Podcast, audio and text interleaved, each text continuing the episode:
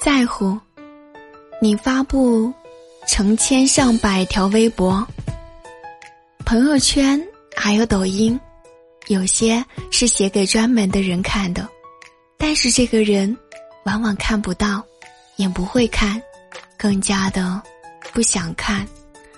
直到有一天，另一个不相关的人突然出来冒泡，跟你说：“你写的所有的东西，我都看完了。”好心疼你啊！